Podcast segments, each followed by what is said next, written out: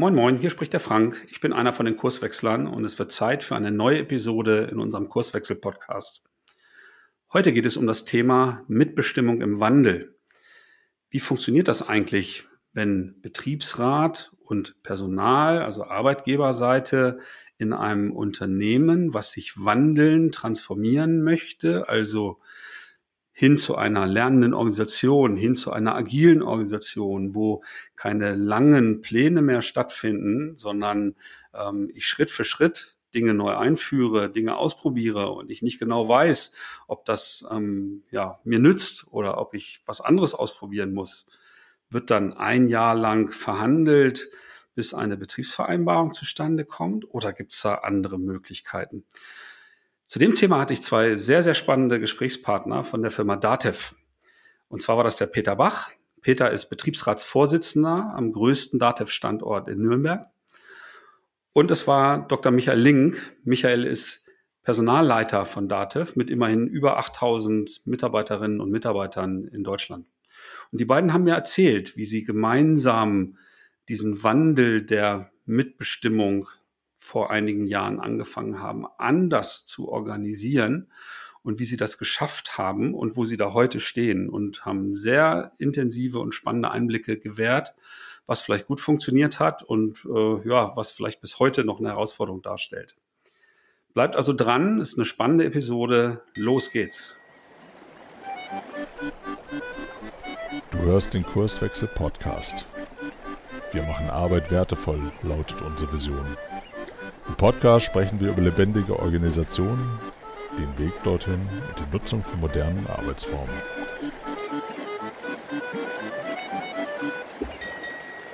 So, dann sind wir auch schon mittendrin in der Episode. Ich begrüße dich, Peter, ich begrüße dich, Michael. Hallo. Hallo. Hallo, grüß dich. Schön, dass wir da sein dürfen. ja, freut mich auch außerordentlich. Äh, ne, für mich als Nordlicht mit euch aus dem anderen Teil der Republik mal eine Podcast-Episode aufzuzeichnen. Finde ich super.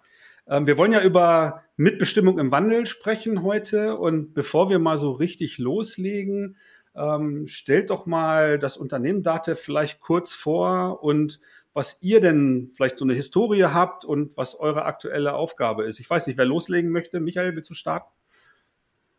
Ähm, danke dir, klar, dann fange fang ich an. Ähm, Peter und ich, wir sind ähm, von der Date WG.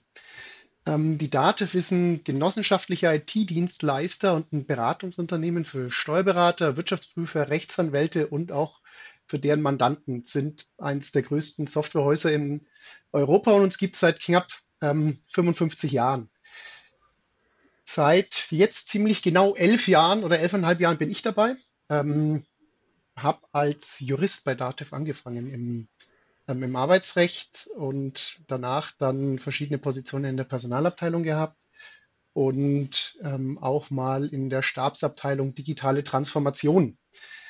Bin dann aber Anfang 2018 wieder zurück in die Personalabteilung ähm, gekommen und verantworte seitdem auch ähm, die Personalabteilung der DATEV und seit letztem Jahr in der Geschäftsleitung.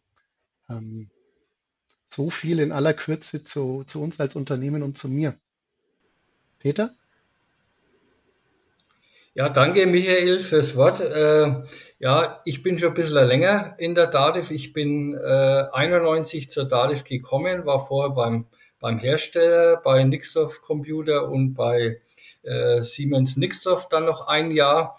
Habe dort äh, schon Kommunikationstechnik äh, gebaut, auch bei der DADIF, damals als Lieferant, bin dann eben zur DADIF gekommen habe da mich dort dann äh, 26 Jahre um die interne IT gekümmert, speziell Telefonanlagen und Callcenter-Technik äh, und wurde dann 2002 das erste Mal in den Betriebsrat gewählt und bin jetzt seit 2014 Betriebsratsvorsitzender bei der DATEV in Nürnberg. Das ist unser größter Standort.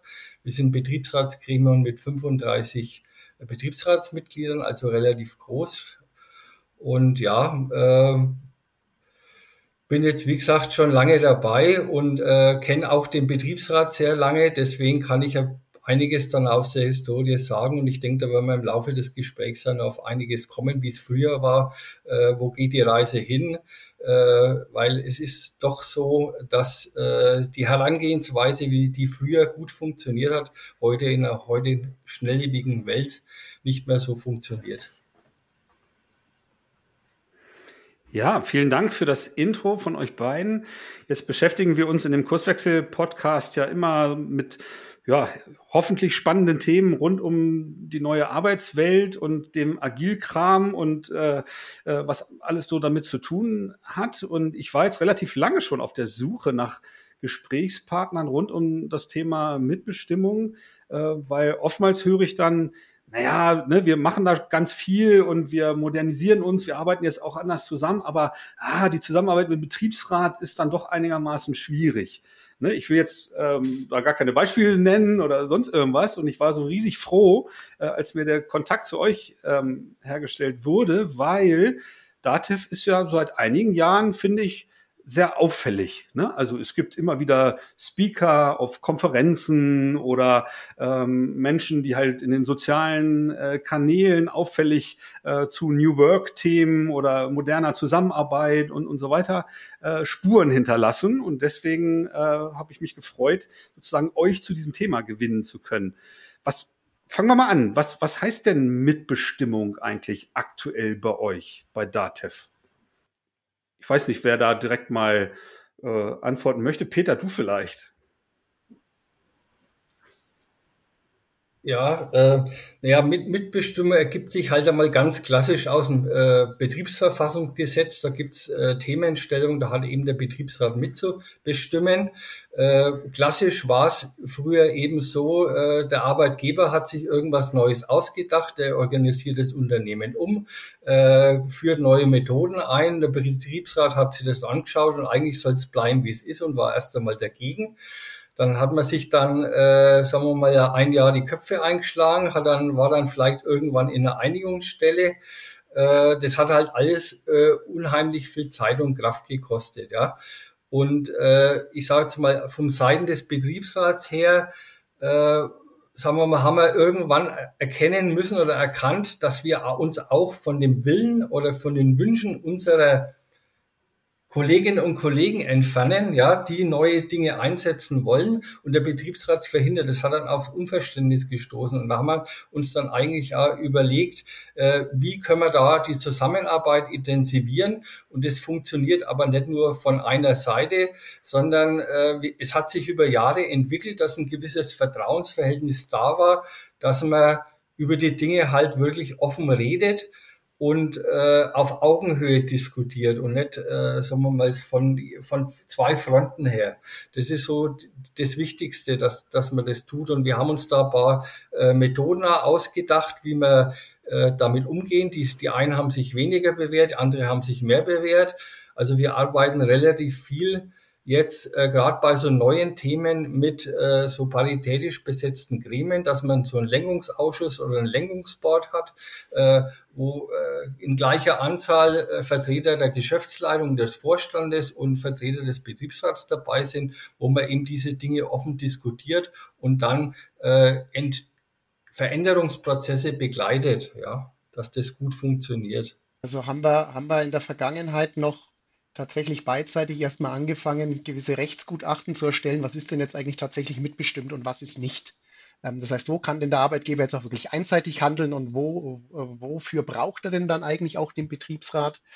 Ähm, und Peter hat es ja schon angesprochen, dass wenn man sich dann nicht, nicht einigen konnte, wenn man äh, verschiedenste Entwürfe ausgetauscht hat oder man sich möglicherweise auch gestritten hat, was ist denn jetzt eigentlich mitbestimmt und was nicht, war man in einer Einigungsstelle, deren Vorsitzender im Zweifel ein Arbeitsrichter ist und der dann natürlich auch die, die eigentlichen Bedarfe eines IT-Unternehmens, auch in der Größe, die wir haben, also sind, sind über 8000 Mann groß. Ähm, und dann unterhalten sich die Betriebspartner mit einem, mit einem externen Arbeitsrichter ähm, über Regelungstatbestände und hoffen dann, dass die auch von dem Großteil des Unternehmens auch angewandt werden können.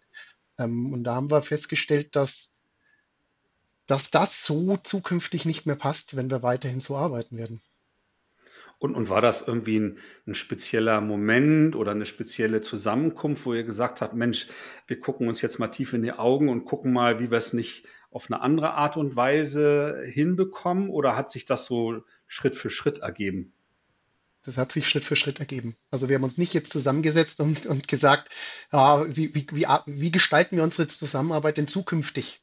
Weil so wie wir es in der Vergangenheit gemacht haben, werden wir es perspektivisch nicht hinkriegen, sondern wir haben mit unterschiedlichen Themen angefangen. Erstmal mit kleineren, ähm, sind in eine ganz andere Art der Zusammenarbeit geraten, haben Kolleginnen und Kollegen aus, aus den jeweiligen Fachbereichen, also die, die auch tatsächlich damit mit einem Ergebnis der Betriebspartner ähm, arbeiten müssen, mit einbezogen, um auch da wirklich zu verstehen, wo schmerzt es euch, aber auch ähm, welche Sicht hat denn ähm, der Betriebsrat auf dieses Thema und welche ähm, und welche ähm, die Arbeitgeberin ähm, und sind so jetzt, es war natürlich ein, ein, ein, längerer Prozess, der sich jetzt wahrscheinlich über sechs, sechs sieben Jahre so hinentwickelt hat, ähm, aber da gab es keinen Big Bang. Das ist ein, ein schleichender Prozess der, der konstruktiven Zusammenarbeit.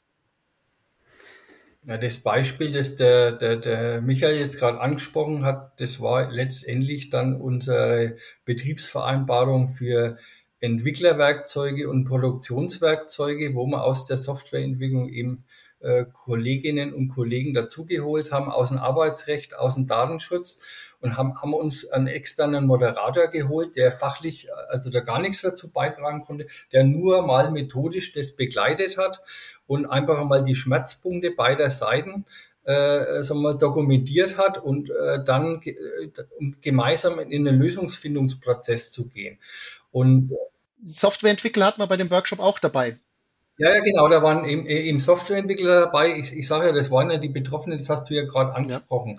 Ja. Äh, das waren eben äh, aus zwei Bereichen, interne und externe Softwareentwicklung. Und die hatten halt wirklich das Problem, äh, dass sie nicht immer monatelang warten können, wenn die ein neues Tool austesten wollen, bis sie eine Genehmigung vom Betriebsrat haben. Dann haben wir letztendlich jetzt in der neuen Vereinbarung den Prozess halt einmal umgedreht, dass äh, die Softwareentwicklung äh, nur informieren müssen. Die können ja mal in einem kleinen Umfeld ein Tool ausprobieren. Taugt es für uns? Bringt uns das weiter oder nicht? Und müssen nicht den ganzen Mitbestimmungsprozess jedes Mal durchlaufen. Ja, und es hat sich wirklich bewährt und wenn dann ein Tool, dann weitet sich das aus, äh, ist, ist für mehr äh, Bereiche geeignet, dann wird es zur Mainline und dann äh, regeln wir das dann sauber nochmal in der Betriebsvereinbarung, dass das als Anlage hinzugekommen wird. Und gewisse Mindeststandards haben wir einfach in dieser Betriebsvereinbarung geregelt. Das spart uns also beiden Seiten jede Menge Arbeit, ja, und macht es halt einfach transparenter fürs ganze Unternehmen. Jetzt hast du fast meine nächste Frage schon beantwortet, aber da hake ich jetzt nochmal nach. Ne? Wenn sozusagen ähm, Dativ, die von ganz weit weg und von draußen so äh, für mich den Anschein erwecken, da wird relativ viel ausprobiert, anders zusammenzuarbeiten oder Tools-Nutzung äh, und, und so weiter. Wie stelle ich mir denn das jetzt in der Praxis vor? Gibt diese Betriebsvereinbarung, die du gerade zitiert hast, genau diesen Rahmen vor, in dem ich sozusagen dann im Grunde schalten und walten kann, was ich mache? Oder braucht es dann jeweils noch irgendwie so kürzere Zyklen, äh, kürzere Vereinbarungen, um dann halt die jeweiligen Experimente, so nenne ich es jetzt mal, dann noch irgendwie ähm, konkret zu fassen oder so? Oder braucht es das gar nicht aktuell? Also die Experimente, wie du die jetzt so genannt hast, die können die Fachbereiche selber durchführen. Da braucht es niemand mehr dazu als erst einmal. Also das heißt, äh, da geht es in erster Linie mal, also wir haben für unsere klassische äh, Entwicklung unserer On-Premise-Produkte natürlich äh, Standard-Tools im Einsatz, äh, die dort genutzt werden. Aber wir transformieren, transformieren ja unser Portfolio gerade äh, in die Online-Welt. Das heißt, wir wollen äh, unser ganzes Portfolio in den nächsten Jahren in die Cloud bringen, ja, dass man nicht mehr die Software in der Kanzlei installieren muss, sondern das über die Cloud nutzen kann, was halt den Vorteil bietet, wie, wie jede andere Cloud-Anwendung. Ich kann an jedem Ort der Welt auf meine Daten zugreifen. Das hat halt gewisse Vorteile. Und dazu braucht es halt ganz andere Werkzeuge, die sich auch ständig ändern, ja. Also, äh, wenn ich da irgendein Tool habe, da gibt's spätestens alle 14 Tage ein Update, auch äh, mit Sicherheitsupdates und auch funktionale Updates. Da kann ich nicht jedes Mal Beschluss vom Betriebsrat warten. Also da haben wir dann auch Regelungen, also Sicherheitsupdates dürfen immer sofort installiert werden. Und im Nachgang schaut man mal drauf, ist da noch was, äh, was jetzt vielleicht nochmal extra geregelt werden muss. Aber äh, da sind wir jetzt halt wesentlich schneller. Also wir, sonst haben wir ja sofort Sicherheitsrisiken im Unternehmen, wenn wir unsichere Software einsetzen. Also in der Vergangenheit musste für, für jedes einzelne Ausprobieren ein standardisierter Genehmigungsprozess im Unternehmen eingehalten werden. Ähm, und das ist natürlich für ein IT-Unternehmen schwierig, insbesondere in der Schnelllebigkeit, in der, in der die IT-Branche insgesamt ist. Das heißt, ähm, auch mal für ein kurzes Ausprobieren eine Woche lang und festzustellen, nee, das taugt mir nicht, hätte man Monate im Vorfeld ähm, Zeit investieren müssen. Und das ist nicht sinnvoll und äh, bei den Betroffenen natürlich zu großem Stirnrunzeln geführt. Und so war es dann schon eher unser Ein ähm, Ansatz als Betriebspartner, ähm, nicht jedes einzelne im Detail wirklich ähm, prüfen, lösen und einzelne Schritte ähm, vorgeben zu müssen, sondern äh, den Betroffenen ähm, einen geschützten Rahmen zur Verfügung zu stellen. Innerhalb dessen manche Sachen, natürlich Datenschutz, IT-Sicherheit ist für, für, für unser Geschäftsmodell und für unser Geschäft ähm, ähm, eins der wesentlichsten Punkte. Das heißt, das ist immer einzuhalten. Ähm, aber wenn es um die, um die Mitbestimmung geht, äh, da einen gewissen äh, Schutzraum aufzumachen, innerhalb derer man gewisse Tools ausprobieren kann, und wenn, wenn man dann feststellt, das ist etwas, da lohnt es sich, dass ähm, mehr Beteiligte involviert werden ähm, und erst danach dann ähm, unterschiedlichste, unterschiedlichste ähm, Verfahren ähm, mit äh, immer ein Stück weit mehr Aufwand dahinter zu legen. Also dass ich nicht ähm, von Anfang an mit der Schrotflinte schieße ähm, von, vom, vom Aufwand her, sondern tatsächlich ähm, ähm, den, den Betroffenen ähm, eben diesen Rahmen des Ausprobierens ähm, bei den IT-Lösungen ähm, gebe. Und erst wenn wir dann feststellen, ja, das ist wichtig, ähm, ja, damit werden mehrere hunderte oder tausende Mitarbeitende arbeiten, dass man danach dann auch wirklich ähm, einen, einen ähm, betriebspartnerschaftlichen Prozess liegt im Detail. Genau, wenn ich das mit, mit meinen Worten oder unseren Metaphern, die wir so nutzen, nochmal kurz zusammenfasse, dann heißt das, äh, wenn ihr ein Experiment macht, irgendwie was Neues mal irgendwie testet in einem kleineren Umfeld, dann gibt sozusagen die globale Verabre äh, äh, Vereinbarung das her, dass das halt einfach passieren kann. Und ihr habt durch eure partnerschaftliche Zusammenarbeit im Grunde gemeinsam ähm, den Schutzraum quasi bereitgestellt, damit das auch wirklich in Ruhe mal getestet werden kann und nicht von links und rechts irgendwie Störfeier äh, dazwischen kommt und sagt, nee, so geht das nicht oder mit dem Tool geht's nicht und so und so zusammenarbeiten, äh, das, das braucht's doch bei uns gar nicht oder so. Das heißt, das macht ihr dann Hand in Hand und grätscht dann auch durchaus mal rein, wenn da irgendwie Störfeuer kommt. Gab's das mal oder äh, könnt ihr da aus dem Nähkästchen plaudern oder ist das äh, überhaupt gar kein Thema mehr seit Jahren? Ja, also inhalt, inhaltlich reingrätschen, äh, den, Fach, den, den IT-Fachexperten, das machen wir als Betriebspartner nicht. Also deswegen fest, feststellen, welche, welche IT-Lösung, welche, welches Entwicklerwerkzeug da das Sinnvolle ist, das entscheiden bitte die Fachexperten und, ähm, und nicht die Betriebspartner. Aber ähm, wenn ich sage, einen Schutzraum aufbauen, dann ähm, ist das natürlich für die Beteiligten insofern schon eine gewisse Sicherheit, dass natürlich viele dieser Lösungen mitbestimmt sind ähm, und dass natürlich immer eine gewisse, gewisse, ähm, der Peter weiß, was ich damit meine, gewisse einstweilige Verfügungen beispielsweise drohen, wenn man irgendetwas ausprobiert, was nicht eigentlich den konkreten äh, mitbestimmungsrechtliches Prozedere durchlaufen hat. Und das heißt, da den Beteiligten eine Sicherheit zu geben, innerhalb dieses Rahmens dürft ihr ausprobieren, ohne dass ähm, ähm, Gegenwind und Gegenfeuer von den Betriebspartnern kommt. Also äh, um es vielleicht noch ein bisschen zu ergänzen, das ist schon ein bisschen ausgeklügelter. Also es geht nicht nur um, die, um diesen, diesen Testraum. Also die, äh, wenn jemand im Labor irgendein, irgendein Tool ausprobiert, äh, ist ja eh noch kein Thema. Dann gibt es sogar keine Echtdaten da drin. Dann hat man den nächsten Schritt, dass man vielleicht eine Pilotphase macht, äh, wo mehr Beteiligte dabei sind. Äh, da haben wir halt die nächste Hürde. Äh, also da muss zumindest der Betriebsrat mal informiert werden. Und wenn da dann eine Meinung ist, also da müssen wir mal genauer hinschauen, dann, dann, dann tun wir das auch. Aber das ist eher, eher selten der Fall, äh, weil inzwischen äh, ist ja die Mitbestimmung nicht mehr so, so ein Buch mit sieben Siegeln auch für die, für die Kolleginnen und Kollegen, die solche Tools einführen, sondern man hat einen gewissen regelmäßigen Austausch, wo ein Vertrauen da ist. Die wissen schon mittlerweile auch, worauf wir wenn achten. Ja, da, uns geht's in erster Linie mal um Arbeitnehmerdatenschutz. Ja, äh, dass da kein Schindluder getrieben werden kann mit, mit Leistungs- und Verhaltensdaten von Kolleginnen und Kollegen. Und da achten die ja drauf. Und äh, äh, wenn die Tools kommen halt das eine oder andere Mal oder des Öfteren äh, über den Teich rüber. Äh, da ist Mitbestimmung kein so ein Thema in den USA. Ähm, aber dann äh, haben wir ja auch in der Betriebsvereinbarung schon mal organisatorische Lösungen, dass halt da keine personenbezogenen Auswertungen gefahren werden dürfen. Ja, wenn das jemand dann dann trotzdem tut, dem wird man dann schon mal auf die Finger klopfen. Aber den Bedarf hat man eigentlich die letzten Jahre überhaupt nicht mehr. Mhm. Also das ist schon in, in Fleisch und Blut der Betroffenen übergegangen. Jetzt sprecht ihr relativ viel über Tools und Daten. Mitbestimmungsgremien haben ja auch, sage ich mal, eine gewisse Verantwortung, wenn es um die Menschen ähm, geht. Muss da nicht sozusagen ein Betriebsrat frohlocken, wenn Arbeitgeber heutzutage sich so im Rahmen von New Work sowieso schon um einen humanistisches Arbeitsumfeld bemühen und äh, Sorge tragen, dass Work-Life-Balance für die Mit Mitarbeitenden eine Rolle spielt und auch eingehalten wird? Oder ist das mal irgendwie Thema gewesen bei Dativ?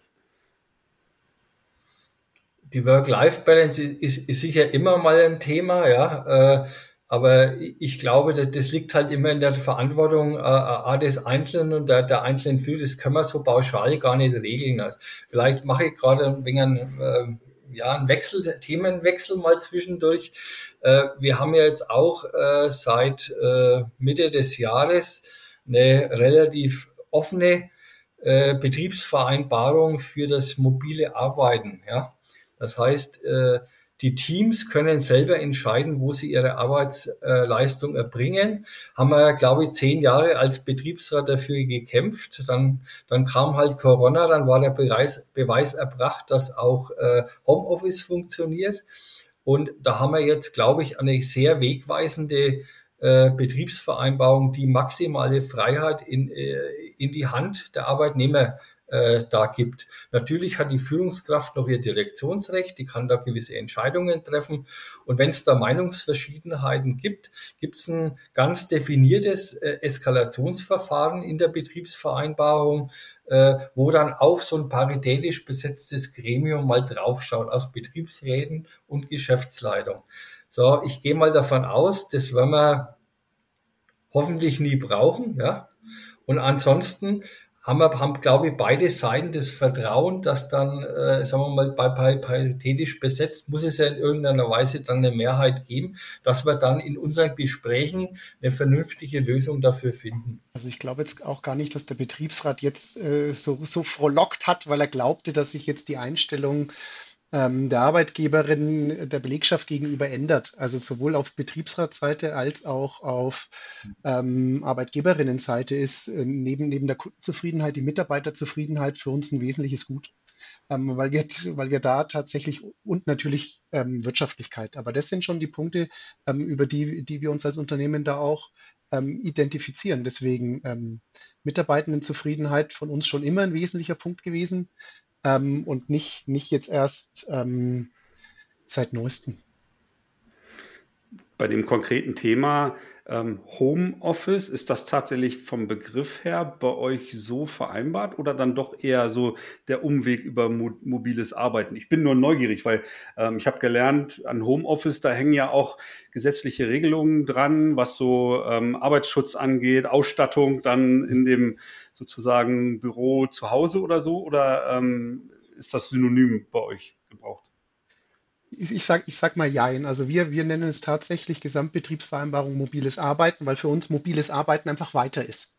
Homeoffice heißt, ich bin zu Hause. Das umfasst natürlich auch mobile Arbeit, aber mobile Arbeit geht darüber natürlich ein wesentliches Stück hinaus. Da geht es eben nicht nur ähm, um zu Hause in den eigenen vier Wänden, sondern auch in anderen vier Wänden, ähm, wo, man, wo man denn arbeiten kann. Und ähm, die, die gewissen rechtlichen Rahmenbedingungen, die du jetzt angesprochen hast, wenn es denn beispielsweise um, um, um Arbeitsausstattung, Arbeitsmittel ähm, oder um ähm, Gewerbeaufsichtsämter geht und sonstiges. Das heißt, das trifft dich schon auch wenn du mobile Arbeit so regelst, wie wir sie geregelt haben.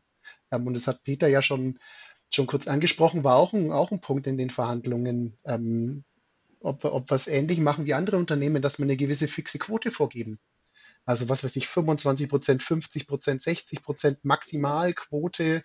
Manche machen sogar eine Minimalquote ähm, Anwesenheit in den, in den Betrieben.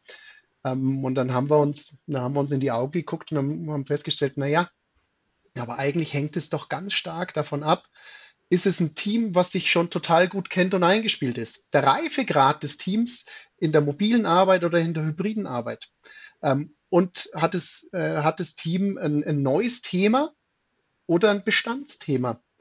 Und dann war eigentlich der Schritt relativ, relativ schnell zu sagen, ja, wir können das mit einer Zentralvorgabe der Betriebspartner ähm, nicht wirklich erfolgreich lösen. Und dann spielen, dann spielen wir das ähm, den, den Teams zurück und sagen, ihr selbst entscheidet, wie, ein, wie eine passende Art der Zusammenarbeit, virtuell, hybrid, vor Ort, für euch die sinnvollste ist. Natürlich gibt es dann gewisse Eskalationsmechanismen, weil wir auch immer glauben, 80, 90 Prozent wird, wird dadurch total rund laufen.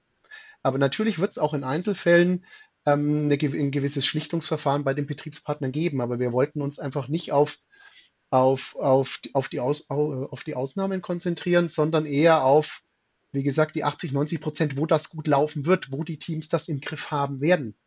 Ähm, und das ist praktisch so der, der Kerngedanke und das Wesen unserer, unserer Betriebsvereinbarung. Das ist tatsächlich, was du da ansprichst, aus meiner Perspektive eins dass, ähm, der wesentlichen äh, theoretischen Hintergründe, die wir auch bei Kurswechseln nutzen, nämlich das Thema Menschenbild. Das, was du beschrieben hast, Michael, äh, zeugt ja von einem sehr positiven Menschenbild, dass ich halt eben das Zutrauen habe, dass die Teams das eigenständig halt regeln werden und im Sinne des Kunden, des ähm, internen, externen Kunden oder des Auftrags, was ich als Team zu erfüllen habe, dann halt auch schaffe. Und um eben nicht 80, 90 Prozent der Mitarbeitenden durch eine Regel zu bestrafen, nur weil ich halt einen kleinen Anteil in der Organisation habe, die vielleicht Unterstützung brauchen, nennen wir es mal vorsichtig so. Ne? Ja. Also das finde ich, finde ich super, ne? dass ihr mit so einem Menschenbild da unterwegs seid. Ja, in, der, in der Vergangenheit war das schon auch so. Also Peter hat ja gesagt, der Betriebsrat hat jahrelang für, äh, für, für, so, eine, ähm, für so ein weites Homeoffice-Recht gekämpft. Ähm, und natürlich beim Unternehmen unserer Größe ähm, hast du ein Stück weit die ganze Bandbreite, sowohl bei Mitarbeitenden als auch bei Führungskräften. Aber in manchen, manchen Bereichen wurde eine, eine Genehmigung, remote zu arbeiten, schon als ähm, ein außergewöhnlicher Vertrauensbeweis dem Mitarbeitenden gegenüber dargestellt. Das heißt, das musstest du dir erstmal erarbeiten. Bei einem hat es länger gedauert, beim anderen ähm, ging das kurz. Manche haben es überhaupt nicht verteilt. Und diesen Mechanismus haben wir jetzt auch umgedreht. Das heißt, jetzt mit dem Ansatz zu gehen, ähm, absolutes Vertrauen.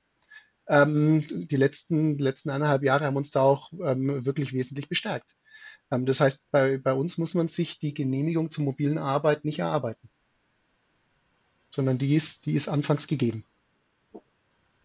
Genau, die hat per se jeder wo, wo der Arbeitsplatz die Möglichkeit halt schafft. Ne? Wir haben natürlich, ne, muss, muss man noch so sagen, also Gastronomie äh, geht nicht. In der, in der, Gastronomie oder in der Produktion, wenn jemand an der Druckmaschine steht oder im Versandbäckchen äh, packen muss, äh, das funktioniert nicht im Homeoffice, auch bei uns nicht.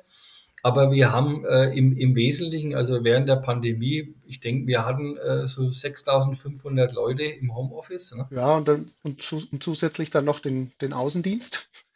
Also, also von 8200 Mann hatten wir wahrscheinlich, die zwingend vor Ort arbeiten müssen, so um die 500, mehr nicht.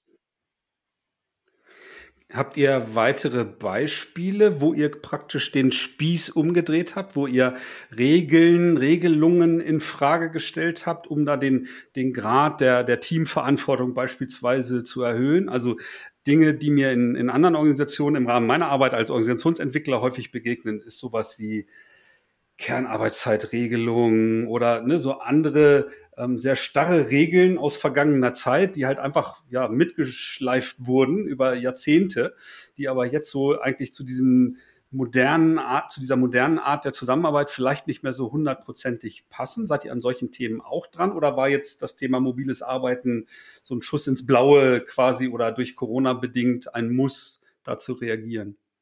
Ja, ich, ich würde jetzt dann ein, ein, ein Stück weit ähm, ähm, zu, zu unserer ganzen Organisationsentwicklung überleiten.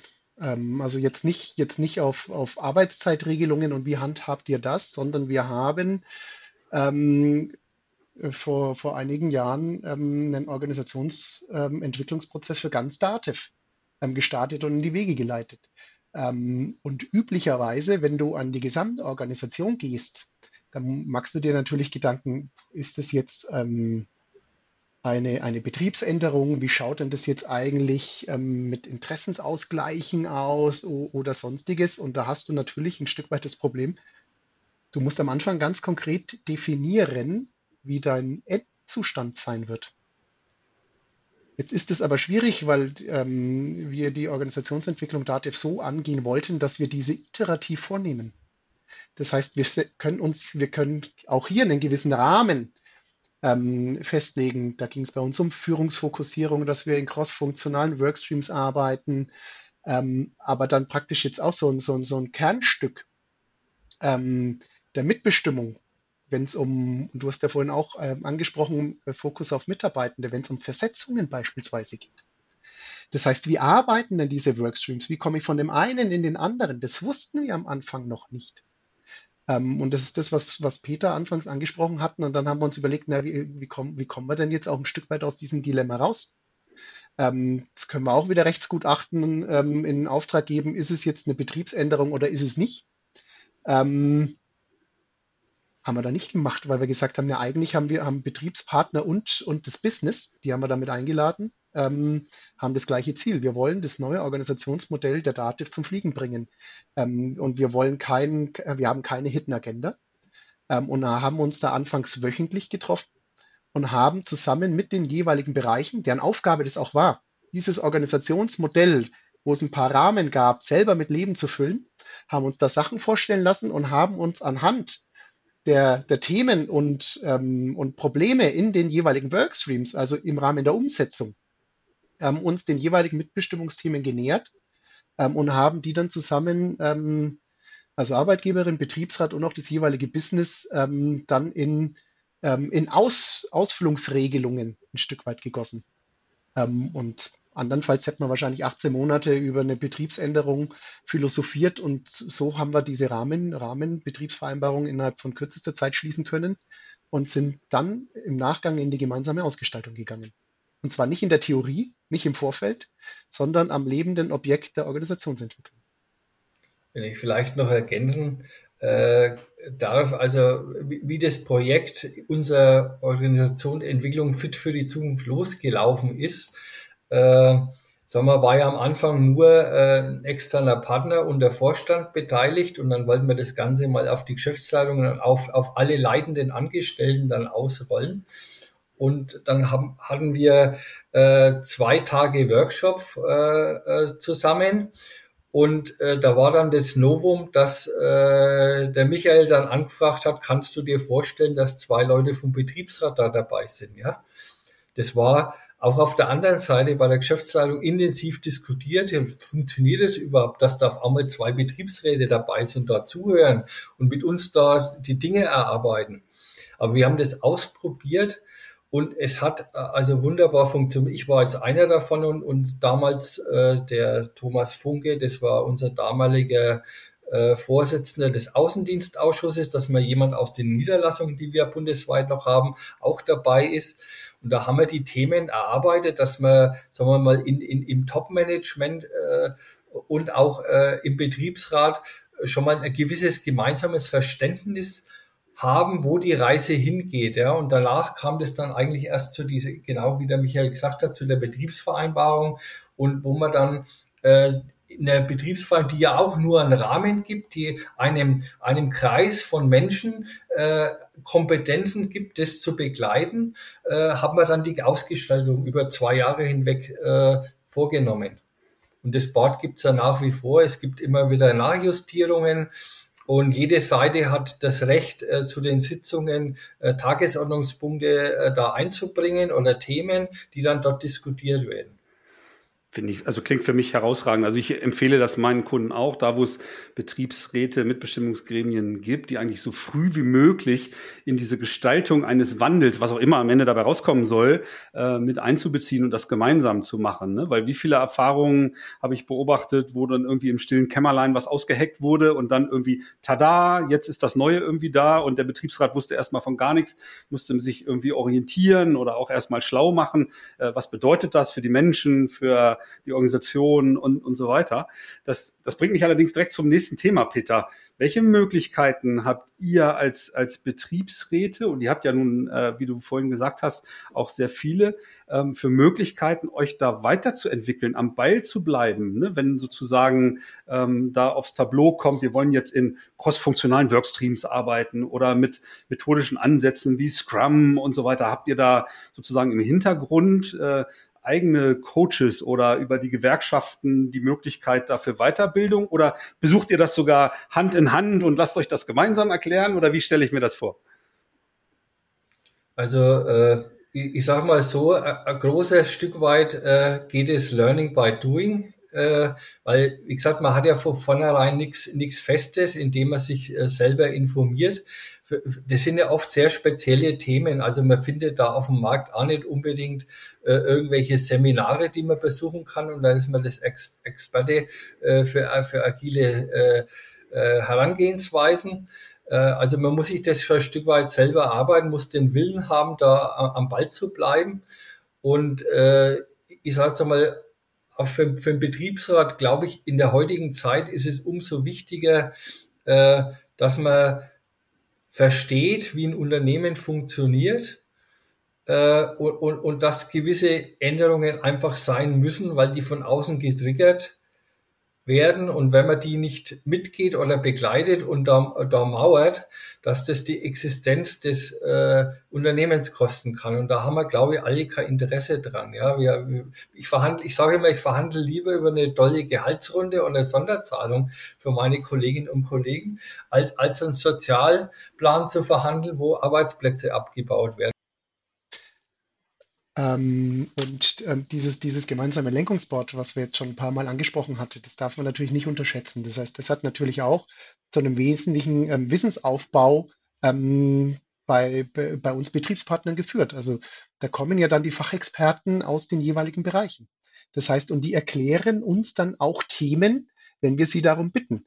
Ähm, und deswegen ist es nicht, nicht so, dass jetzt flächendeckend ähm, Betriebsräte auf, irgendwel auf, auf irgendwelche Schulungen diesbezüglich gehen und sich theoretisches Wissen aneignen, ähm, sondern tatsächlich mit, ähm, mit den konkreten Bedarfen des Unternehmens in diesem Lenkungsboard konfrontiert zu werden und sich von eigenen Fachexperten das Sachen erklären lassen. Das hilft dann natürlich schon auch ganz extrem. Das ist das, was Peter vorhin meinte mit, mit Learning by Doing. Und dann daneben bei den 35 Betriebsräten, ich glaube, Peter, wie viel habt ihr gerade? Elf, elf Freigestellte und der Rest sind ja Kolleginnen und Kollegen aus den jeweiligen Fachbereichen. Da haben wir ja natürlich auch ähm, ähm, Personen, die auch in diesen Workstreams selbst arbeiten. Das heißt, da gibt es natürlich auch ein gewisses Know-how. Aber es ist schon so, wir sind halt nicht überall vertreten. Also und darum ist es schon, wie der Michael sagt, in, in, in der konkreten Ausgestaltung haben wir die Experten aus den Bereichen dabei.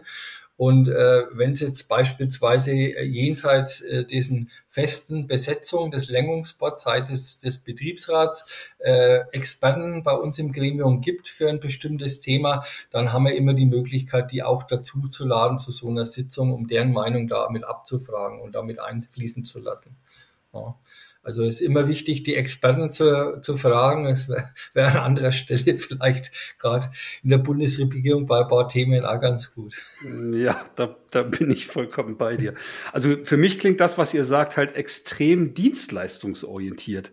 Ne? Also für die Kolleginnen und Kollegen, für die Organisation gemeinschaftlich diese, diese Dienstleistung der Mitbestimmung zu erbringen. So kommt das für mich rüber und meine Beobachtung in anderen Organisationen ist da durchaus ein bisschen anders, wo dann Mitbestimmung dann, also vielleicht tue ich da mm, einigen Menschen auch, äh, äh, sage ich da keinen Gefallen, aber eher Mitbestimmung zum Selbstzweck ein Stück weit. Ne? So, ich weiß nicht, wie ihr das um euch herum in anderen Organisationen äh, beobachtet, weil äh, ihr macht für mich nicht diesen Eindruck. Also Mitbestimmung hat natürlich auch, wird es auch immer haben, einen gewissen Governance-Anteil, klar. Ähm, aber ich glaube, das, was, was uns als Betriebspartner da schon eint, ist ähm, ein starkes, äh, starkes Interesse an, an einer erfolgreichen Dativ. Und dann bin ich wieder bei den, bei den, bei den zwei Punkten, die ich vorhin hatte. Kundenzufriedenheit und Mitarbeitendenzufriedenheit. Und wenn du schon diese, diese gemeinsamen, gemeinsamen Ziele da hast, dann ähm, inter, interpretierst du deine Aufgabe schon auch da, diese zu unterstützen. Ähm, und, und nicht irgendwelche Regelungen aus purem Selbstzweck zu verhandeln und die Betriebspartner ergötzen sich dann an irgendwelchen 17-seitigen Betriebsvereinbarungen. Das machen wir nicht. Dafür haben wir viel zu viel anderes zu tun. Also. Ja. Das machen wir, machen wir nicht mehr. Es ist ja nicht so, dass das bei uns früher auch so war. Vor zehn oder vor acht Jahren war das schon ein Stück weit anders, äh, wo dann ein Riesenaufschrei war. Jetzt hat man vergessen, den Betriebsrat rechtzeitig zu informieren und zu fragen. Dann hat man als erstes Mal alles weitere blockiert. Ja, äh, ich sag mal, die, die, die Zeit fällt bei uns halt auch nicht aus der Wand und äh, wir wollen halt gute Vereinbarungen für unsere Kolleginnen und Kollegen, die wollen wir gemeinsam. Die Leute sollen bei uns Spaß haben an der Arbeit, die sollen Freude haben an das, was sie tun, auch für unsere Kunden, äh, damit die Kunden auch zufrieden sind. Äh, ich, ich sage mal, das ist so der, der große übergreifende Geist unseres Handelns. Ja, und äh, ganz zu Anfang hat man es ja auch schon mal äh, die Frage, äh, wenn es ein Thema gibt, wo wir das mal reden, äh, stellen wir nicht zuerst die Frage, ist das jetzt mitbestimmt oder nicht, muss ich jetzt überhaupt mit dem Betriebsrat reden, äh, sondern wir, wir sagen, schauen uns an, was ist sinnvoll und was ist nicht sinnvoll, was hat jede Seite für Ideen. Und das hat gerade jetzt in den letzten zwei, drei Jahren äh, schon sich gut entwickelt. Und äh, das hat uns aus meiner Sicht äh, auch so extrem äh, gut durch die Corona-Pandemie äh, gebracht. Das war ja auch, wir hatten äh, so, so einen Notfallstab, der, der war äh, mit, mit Experten aus verschiedenen Fachbereichen äh, besetzt, war ein größeres Gremium und da waren eben auch vier Leute vom Betriebsrat dabei. Und da haben wir uns einmal die Woche getroffen und haben Entscheidungen äh, da verabschiedet fürs Unternehmen, die dann entsprechend in die Bereiche getragen wurden. Äh, wie, wie gehen wir damit um? Äh, wie gehen wir mit dem Lockdown um? Wie gehen wir mit Tests um?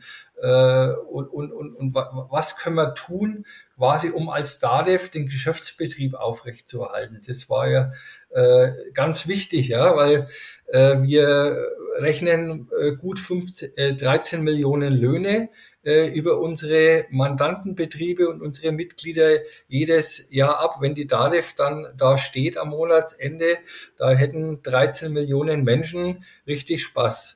Ja, und das gilt es halt zu vermeiden. Das klingt ja fast schon wie ein Schlusswort, aber ich habe tatsächlich noch eine Frage. Auch wenn wir ja vorsichtig sind, immer mit pauschalen Empfehlungen oder ähnliches. Ne? Jedes Unternehmen tickt anders, jede Erfahrung ist irgendwie anders, aber ähm, vielleicht könnt ihr doch mal aus eurer Perspektive nach dem Weg, den ihr jetzt gegangen seid, äh, zumindest vorsichtig andeuten, äh, wenn ihr jetzt, sage ich mal, anderen Unternehmen, die da vielleicht ganz am Anfang stehen, jetzt für sich erkannt haben, Mensch, wir müssen uns irgendwie wandeln und irgendwie diese Dynamik um uns herum irgendwie Herr werden und ähm, jetzt stolpern sie über das Thema Mitbestimmung.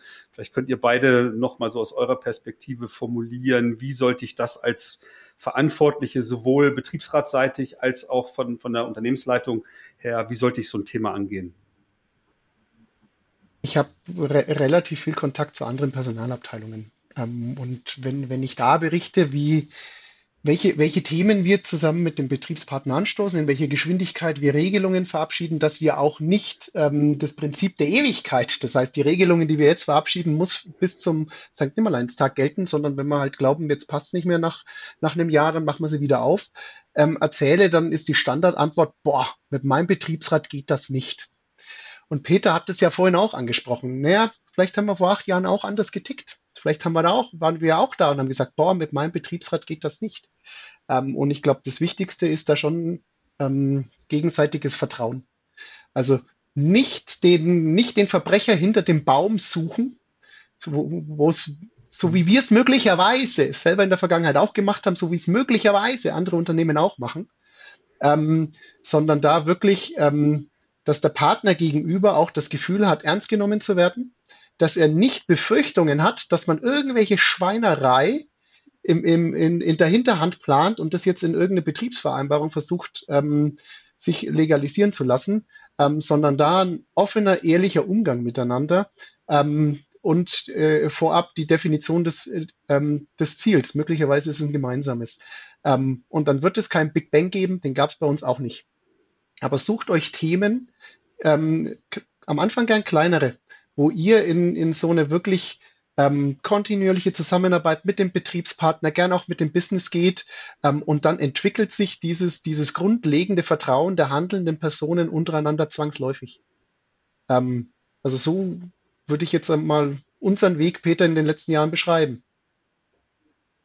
Ja, also ich, ich denke, äh, ganz wichtig ist, äh, dass beide Seiten die Mitbestimmung als Chance sehen und nicht als Bedrohung. Das ist ganz wichtig und, und da den Versuch gehen. Also ich habe auch Kontakt zu anderen Betriebsratsgremien äh, und ich hatte vor ein paar Wochen mit einer äh, GBR-Vorsitzenden eines größeren Unternehmens Kontakt und die gesagt, oh, mit meinem Betriebsrat, oh, ganz schwierig, das, das geht gar nicht. Und habe ich gesagt, jetzt äh, probiert's einfach mal aus, sucht euch ein Thema raus, das jetzt nicht zu schwierig und zu komplex ist.